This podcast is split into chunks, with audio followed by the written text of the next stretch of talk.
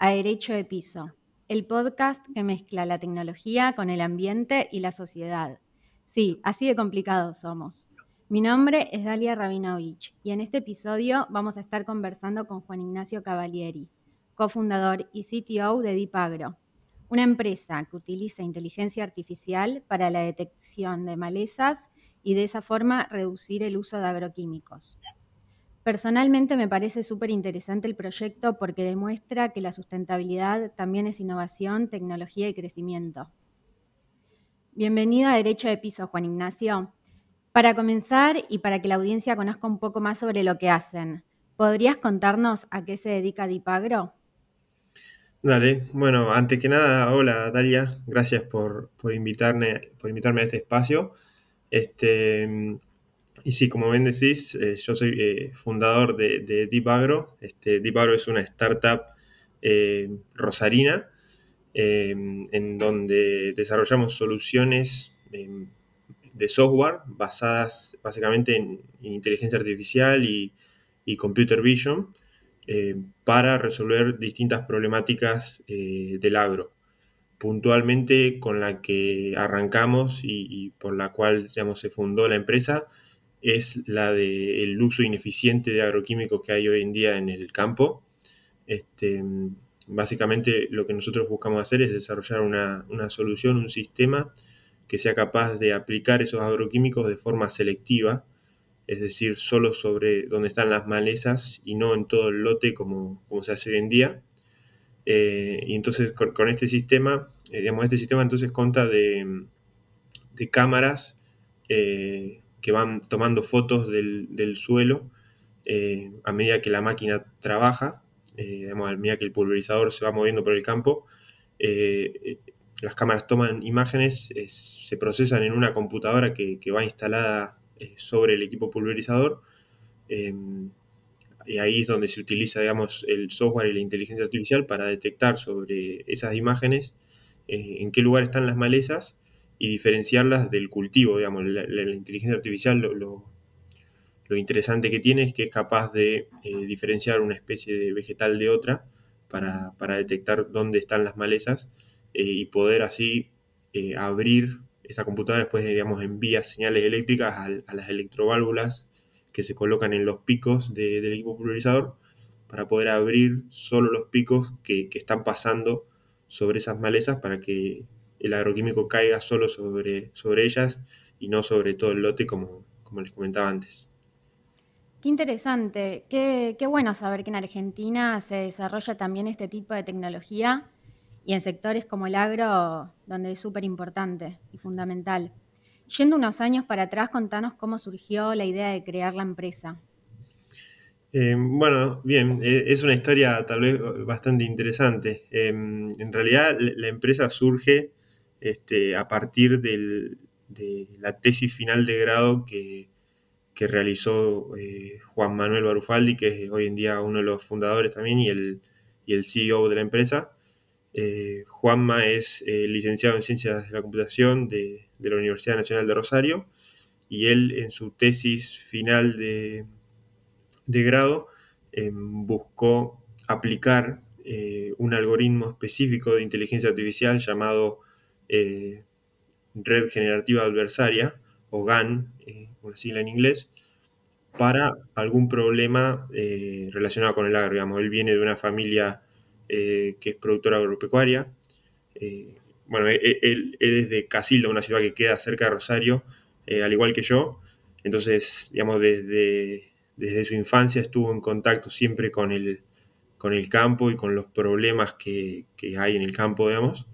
Em, y bueno, entonces el, problema que, quiso resolver fue justamente este, el de ver si, si era posible eh, detectar eh, las malezas em, y diferenciarlas de cultivo en una imagen cualquiera, eh, en principio, digamos, utilizando esta, esta técnica de inteligencia artificial que en su momento era súper innovadora, digamos, muy, muy reciente. Em, y bueno, eh, a partir de que los resultados que él obtuvo en, ese, en esa investigación, en esa tesis, fueron buenos, fueron positivos, es que eh, quiso llevar ese proyecto, digamos, un paso más allá, eh, empezando, digamos, como un pequeño emprendimiento para que luego se transforme, digamos, en, una empresa de verdad, en una startup, digamos. él a su vez, antes de, fundar Dipagro originalmente en, en 2017, a final de 2017, él ya había fundado dos emprendimientos más. uno hoy en día todavía sigue vivo, el otro eh, quedó, quedó un poco en el camino, eh, pero bueno, digamos, eh, eso como muestra que él tiene también, además de tener ese perfil tecnológico de software, tiene muy arraigado ese perfil también emprendedor, es una persona muy emprendedora y bueno, entonces él, arrancó en, 2017 con, con Deep Agro y bueno, en, 2018 eh, se, sumaron eh, al equipo de trabajo dos, chicos más, Iván y Marcos, eh, también de Casilda. Y en 2019 se sumó, bueno, nos sumamos en realidad los dos founders que, para completar los cinco, este, Juan Ignacio, que le decimos Nacho, y yo, este, que me dicen Juan y también Juan Ignacio.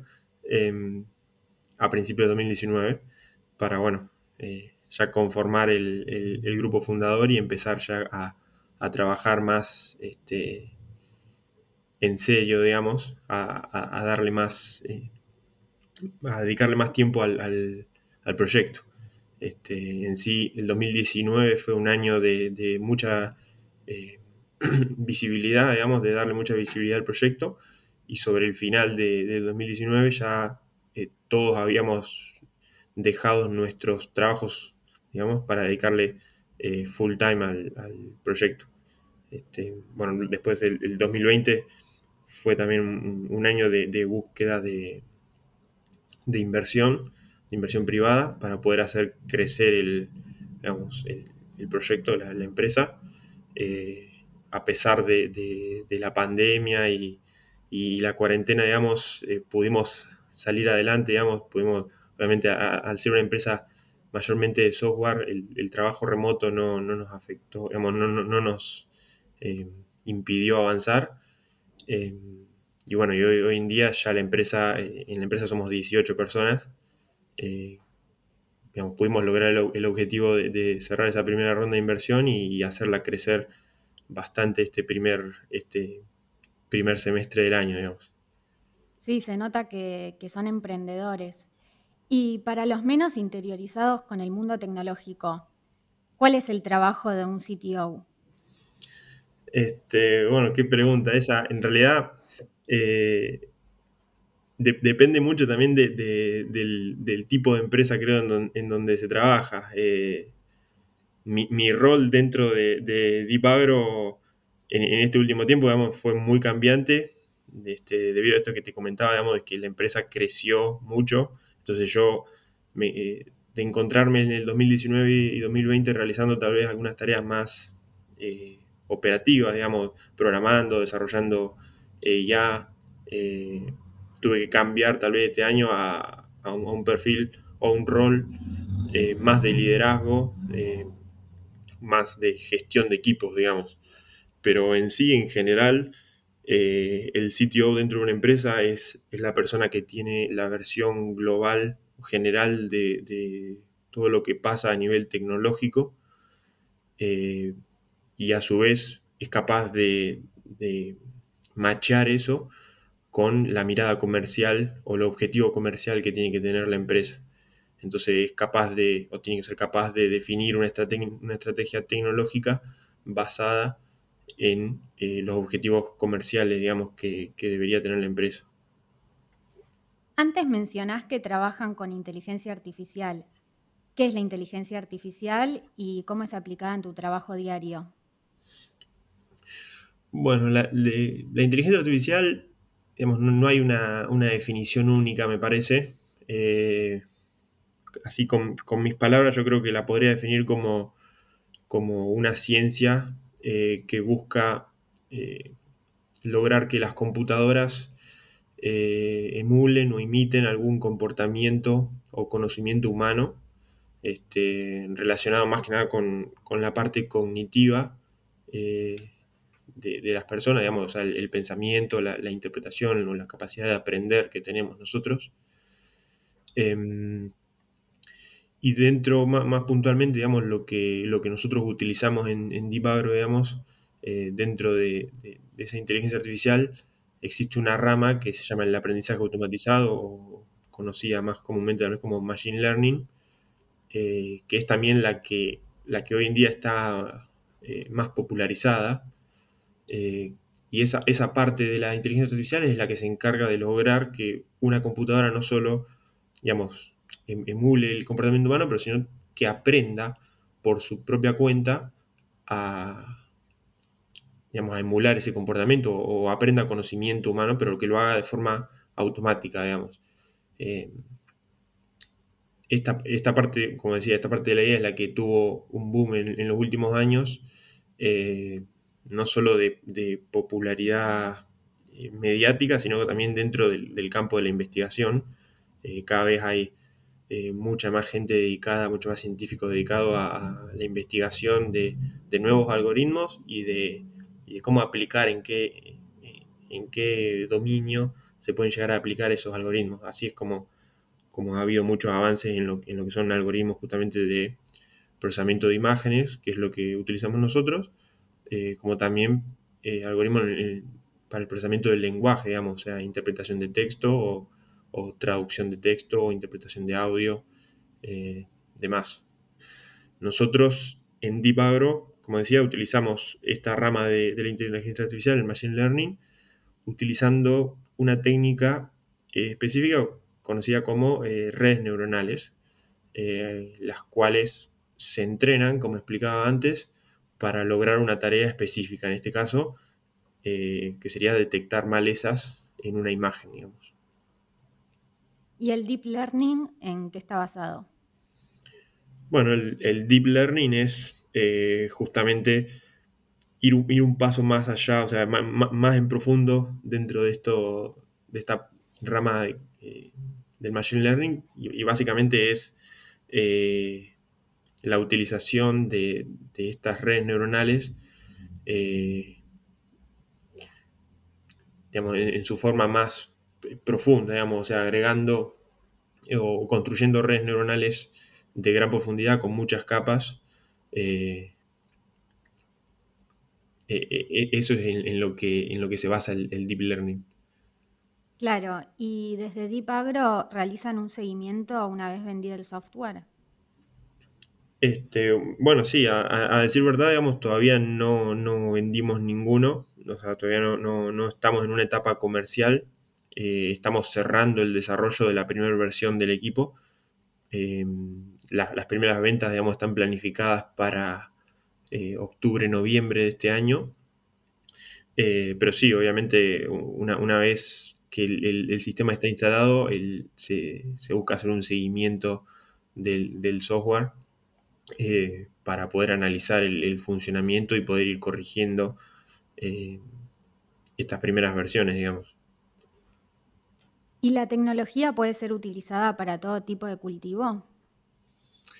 Em, a, priori sí, digamos. Este, nosotros el, algoritmo en realidad lo entrenamos eh, hoy en día para cultivo de soja y también estamos haciendo eh, grandes avances para, cultivo de maíz, digamos. a esto me refiero que, que el algoritmo es capaz de diferenciar em, cualquier tipo de maleza dentro del cultivo de soja, por ejemplo, o dentro del cultivo de maíz. Em, por cuestiones, digamos, técnicas, no es tan conveniente hacer un algoritmo general que sea capaz de identificar cualquier maleza en cualquier tipo de cultivo, pero a priori, eh, para eh, eh, este, este, tipo de sistema, digamos, funcionaría, obviamente haciendo los reentrenamientos necesarios en cualquier tipo de cultivo en los que se trabaje de manera extensiva, es decir, en donde se tenga que utilizar una máquina pulverizadora para, aplicar los agroquímicos, al igual que se hace en, la soja o en el maíz, digamos. ¿Y cuáles son los mayores desafíos que presenta Dipagro?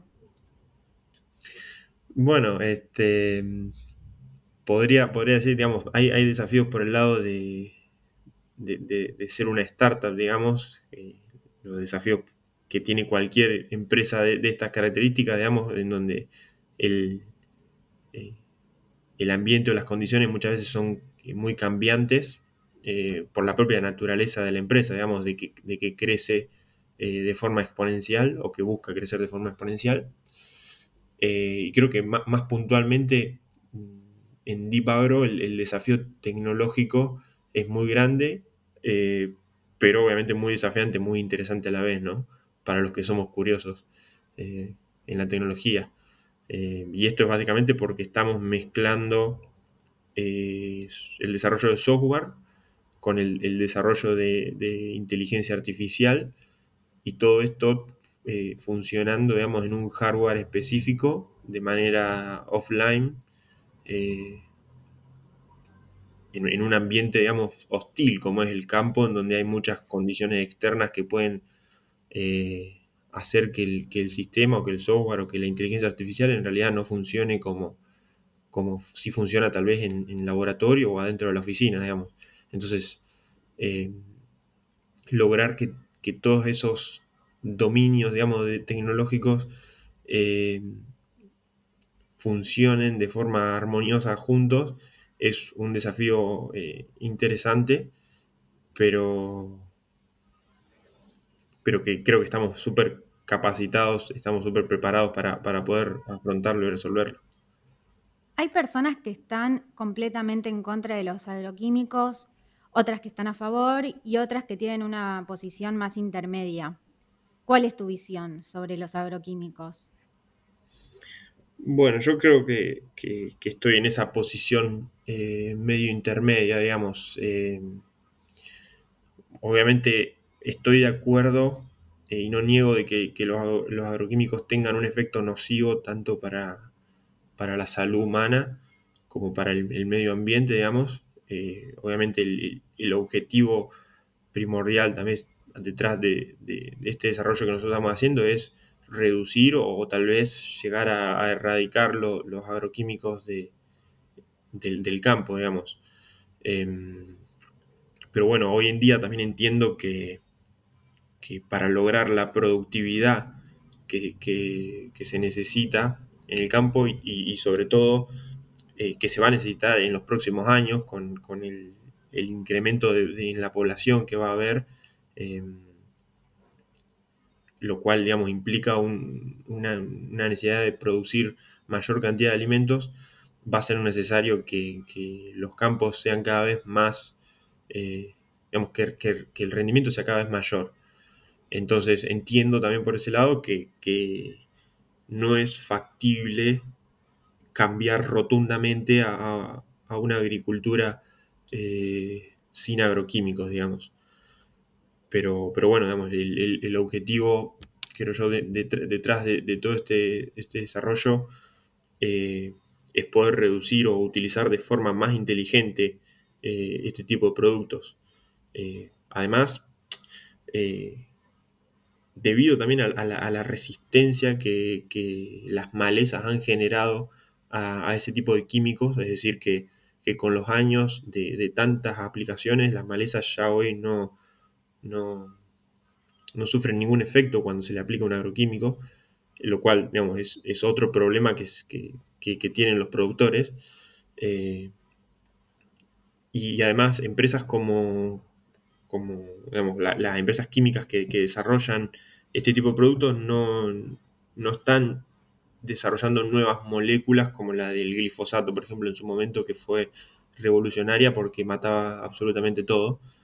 Eh, entonces, yo creo personalmente que el, camino eh, conduce hacia una nueva forma de, combatir las malezas. O sea, me refiero a no una forma química, sino tal vez una forma eh, mecánica o tal vez eléctrica o con microondas, pero de, alguna otra manera poder eliminar a las malezas, digamos.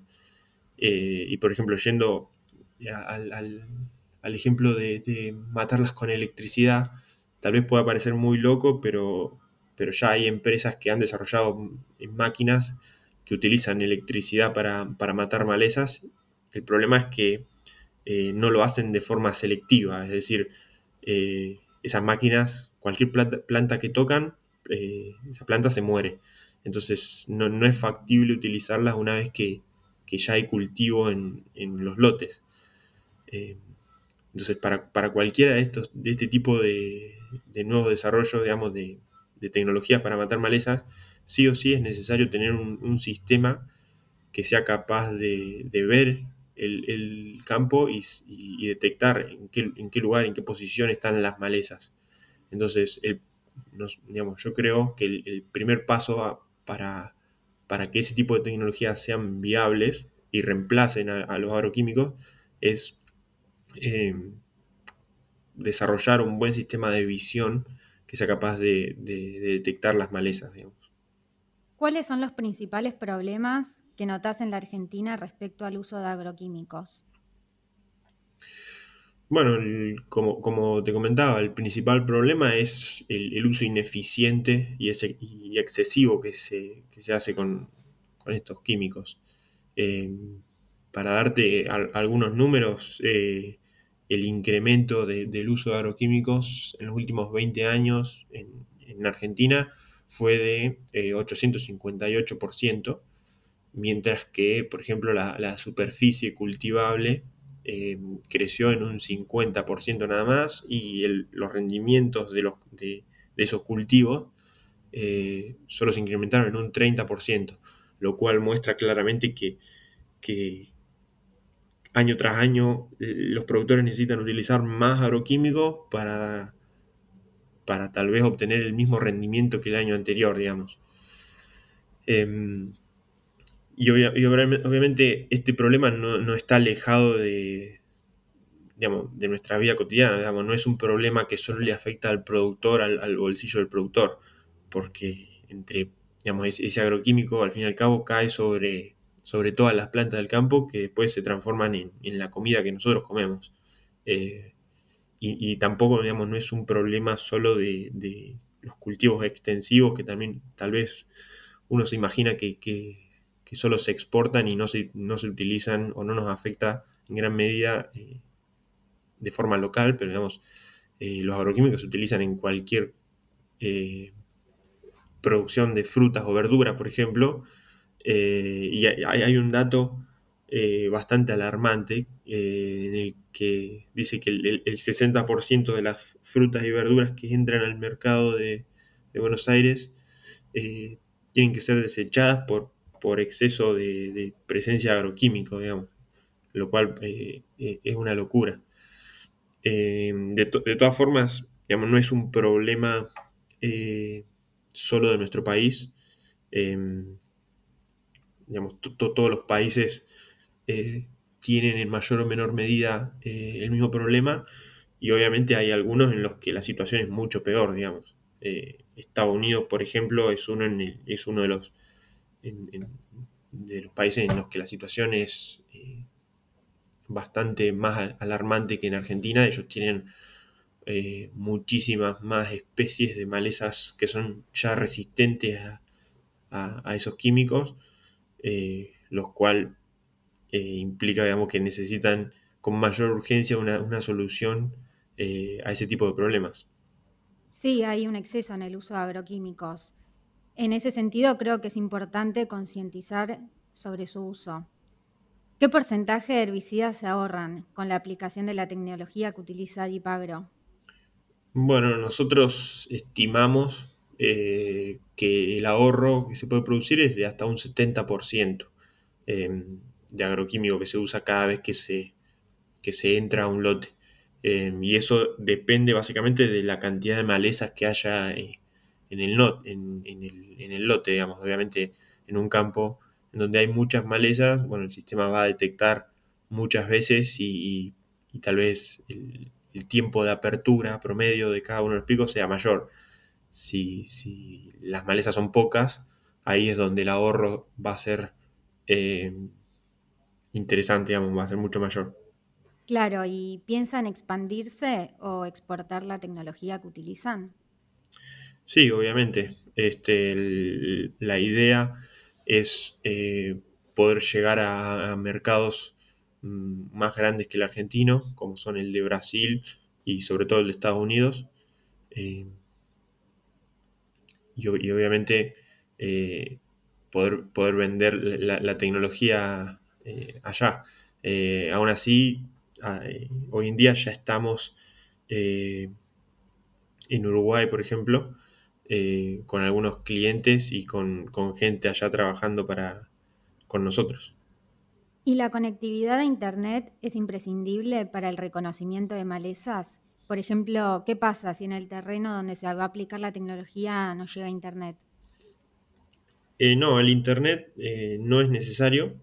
Este, el software eh, y, el, sistema es, funciona de manera offline, es decir, no, es necesaria la, conexión a Internet y todo el, procesamiento del algoritmo de inteligencia artificial se hace de forma local eh, en, el mismo, en el mismo momento, o sea, en tiempo real, a medida que la máquina avanza y se mueve por el campo. Por lo que para su funcionamiento no es necesario eh, conexión a, Internet constante, digamos. Sí, obviamente después la conexión puede llegar a resultar útil para eh, enviar información acerca de cada uno de los, de los trabajos realizados dentro del lote, pero, pero no es necesario que la conexión esté en, todos los puntos del campo. Digamos. Starlink es un proyecto de Elon Musk, que es el fundador de Tesla, que tiene como objetivo brindar conectividad a Internet global a través de satélites. De esta manera se reduciría la necesidad de grandes inversiones en infraestructura de redes. ¿Qué opinas sobre esto? ¿Crees que es una posible solución para los lugares donde no hay acceso a Internet? Eh, por supuesto. Eh, a mí me parece personalmente que es una idea eh, maravillosa desde ese punto de vista, obviamente, el de darle de poder llegar, hacer llegar Internet a, cualquier punto del mundo. Em, digamos, he, visto algunos videos que hay por ahí colgados en, YouTube sobre review de, los primeros clientes en Estados Unidos em, de cómo funciona esa tecnología. Eh, a, pesar de, algunos problemas que, parecen tener, digamos, la velocidad es bastante buena. Em, pero, y, sobre todo, digamos, pensando en, un lugar remoto en el campo, digamos, si, si, si, esa, si se logra esa velocidad en, el medio del campo, la verdad que es eh, sorprendente. Em, aún así, eh, el, lado negativo de, ese tipo de tecnología, eh, o, de, sí, de, de, lanzar una cantidad enorme de, satélites al espacio, es la posible eh, contaminación lumínica que, se produzca en el, cielo. Eh, también he, visto digamos, opiniones de, ese lado de cómo afecta, por ejemplo, a los científicos que, que, utilizan telescopios para, mirar las estrellas eh, y, demás, cómo, cómo, les afecta la gran cantidad de satélites que, habría en el, cielo en, los experimentos que, realizan. Y además me parece que, eh, puede llegar a tener una consecuencia, digamos, un, desastre que, ocurra con esos satélites, digamos, que, se rompa algo, eh, puede llegar a producir un, eh, un efecto en cadena en donde se empiecen a, romper todo, digamos, una, cualquier pieza, cualquier tornillo suelto en, en, el espacio, viajando a la velocidad que viajan esos satélites, básicamente rompe eh, puede romper cualquier cosa eh, y con la poca gravedad que hay a esa, a esa altura, digamos, no, es sencillo, obviamente, eh, recolectar todas esas piezas rotas después. Pero bueno, eso ya es tal vez un, un, este, ¿cómo es? pronóstico más alarmante, una situación más alarmante que, no sé, no, ha pasado todavía, me parece, así que no, no, no hay, de qué preocuparse, tal vez. Sí, claramente hay que tener en cuenta los efectos adversos también. ¿Y la tecnología que usa Dipagro es aplicable también para economizar agua en el caso de riego, por ejemplo? Em, a ver, no, no, no estoy seguro, yo no soy ingeniero agrónomo, eh, soy electrónico, así que no, no estoy seguro eh, si agronómicamente eh, tiene algún sentido hacer riego selectivo. imagino que sí, obviamente, por el, justamente por el tema de, poder ahorrar agua. De cualquier forma, no veo, no creo que haya ningún problema para poder hacerlo Digamos, no, creo que haya ningún problema desde el punto de vista tecnológico para poder hacerlo. Em, en sí, con respecto al agua, eh, volviendo, si, si, se quiere, al, tema de los agroquímicos, digamos, con respecto al agua, eh, ya se produce un ahorro también eh, enorme, obviamente del 70% del, del, agua, que por ahí parece algo no mayor, pero, pero se utiliza muchísima agua para poder fumigar los campos y sobre todo en, en, el norte del país, por ejemplo, donde, donde es complicado conseguir agua, eh, una tecnología de este estilo eh, también hace la diferencia desde, ese punto de vista, digamos, no, no solo desde el, desde el ahorro del agroquímico. Para ir cerrando, ¿cuál es el mejor libro que leíste en los últimos años que nos puedas recomendar? A ver, eh, para recomendar, y, sobre esta misma temática de, inteligencia artificial, eh, podría recomendar el, libro que se llama Vida 3.0. Em, en sí, digamos, eh, lo, leí hace bastante. Yo soy de leer, eh, en realidad, muchos libros más técnicos. Este no es un libro técnico, digamos, sobre, sobre conceptos de inteligencia artificial, pero sí en, en él se plantea, digamos, em, situaciones hipotéticas en el futuro que se podrían dar según cómo evolucione eh, el desarrollo de la inteligencia artificial, digamos. Eh, básicamente plantea qué podría pasar si, si, se logra o si en algún momento se, desarrolla una inteligencia artificial general, o sea, una inteligencia que sea capaz de, realizar básicamente cualquier tarea y que sea capaz de eh, aprender obviamente por sí misma, sin la intervención de ningún humano, y de generar nuevas inteligencias artificiales, digamos, un, escenario tal vez bastante, puede, puede, parecer bastante problemático, pero bueno, en el libro se plantean eh, posibles situaciones en cómo tal vez los humanos podrían convivir con eh, sistemas de este estilo. Eh, es bastante interesante, está, está muy bueno. a mí me había gustado mucho en su momento, así que lo súper recomiendo. Muchas gracias por haber participado en Derecho de Piso, Juan Ignacio. Bueno, muchas gracias a vos, Dalia, por, por invitarme. Escucha todos los episodios de Derecho de Piso en Spotify, Apple Podcast y Anchor. Mi nombre es Dalia Rabinovich y esto fue Derecho de Piso.